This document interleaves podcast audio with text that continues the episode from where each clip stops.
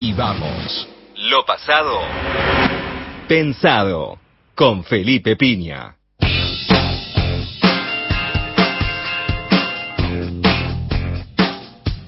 Hola Felipe, ¿cómo andás? Acá Gisela. ¿Qué tal Gisela? ¿Cómo estás? ¿Qué decís? Bien, bueno, fuerte porque vamos a recordar la noche de los lápices, ¿no? El momento en el que grupos de tarea de la dictadura cívico-militar secuestraron a, estudiantes en La Plata. Efectivamente, estudiantes que venían luchando por el boleto estudiantil, pero que además venían militando en los barrios, haciendo tareas de apoyo escolar, eh, tareas gremiales en la escuela, ¿no? En los centros de estudiantes que eran, estaban muy politizados en aquellos años entre 1973 y 1976 y se había logrado en el 75 una de las últimas conquistas en medio de una situación compleja porque ya había empezado la, la represión de la AAA este, durante el gobierno de Isabel eh, y movilizaciones que ya eran reprimidas también. Eh, se logró el boleto estudiantil secundario, eh, un gran logro para la provincia de Buenos Aires y bueno, este, después de esto, la, una de las primeras cosas que hace la dictadura es, justamente suprimir el boleto y este, el, movimiento estudiantil, heroicamente, ¿no? Estamos hablando de chicos entre 13 y 17 años, deciden este, organizar una protesta, una marcha en contra de esto, en la cual, bueno, muchos de ellos son fichados, ya había informes, evidentemente, de parte de, los servicios de inteligencia de la provincia, y empieza entonces este no un día cualquiera sino el 16 de septiembre un día como hoy que conmemora la llamada revolución libertadora em, el, el, secuestro y desaparición de estos jóvenes este en distintos lugares no llevados primeros al pozo de Arana y luego al este a Arana digamos a la dependencia Arana que era dependencia originalmente del cuatrerismo.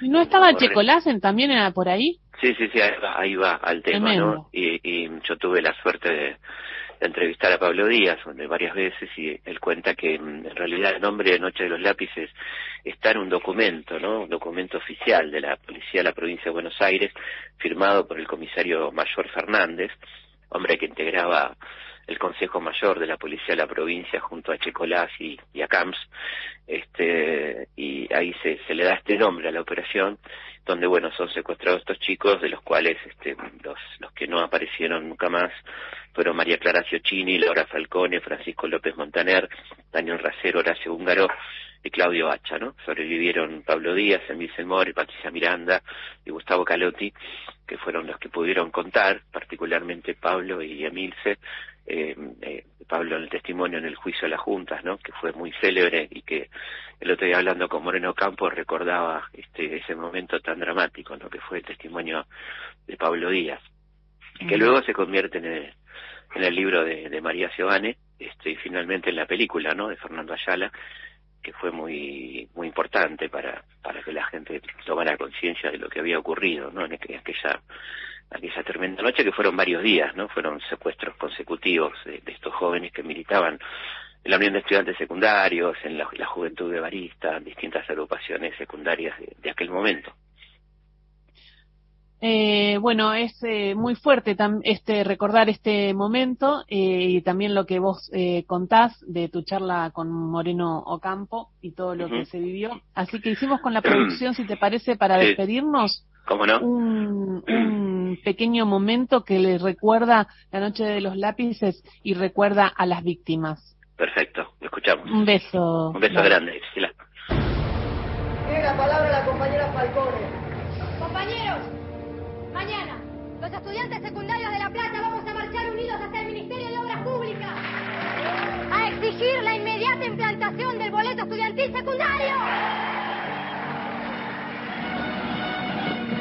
Comunicado número uno de la Junta. Nunca más los colegios serán el espacio propicio para la propagación de ideas ateas y antinacionales. Que estas este, palabras. estrato social provendrían los este, adolescentes drogadictos? Hay de todo, pero lamentablemente yo diría que es más fácil que los haya entre el ambiente estudiantil que entre el ambiente trabajador. Normalmente el exceso de, de pensamiento puede motivar estas desviaciones. Y, y, a nosotros nos detienen en septiembre del 76. Quiere decir que lo que pasó es que nosotros en ese tiempo, este, bueno, algunos dejaron de militar y otros seguimos militando más fuerte. Y acá lo que detuvieron es a la UES particular de Bellas Artes y de otros este y de otros colegios. Entonces, este éramos militantes peronistas que nos oponíamos a la dictadura, con todas las complicaciones y las implicancias que tenía oponerte a la dictadura, no importa la edad, era el enemigo político, pero teníamos una identidad política nosotros, ¿no? Y yo digo, bueno, no nos detienen por el boleto, vamos a decir, este, me detienen por, por ser militante, me preguntaban dónde estaban los, afiches, las armas, que en particular yo no tenía, pero, o sea, era esa la, connotación. Este, fue, eso fue un modo de contar a la sociedad en la democracia, que ahora es muy difícil hacer un hecho contrafáctico que hubiera pasado si no se hubiera contado, ¿no es cierto?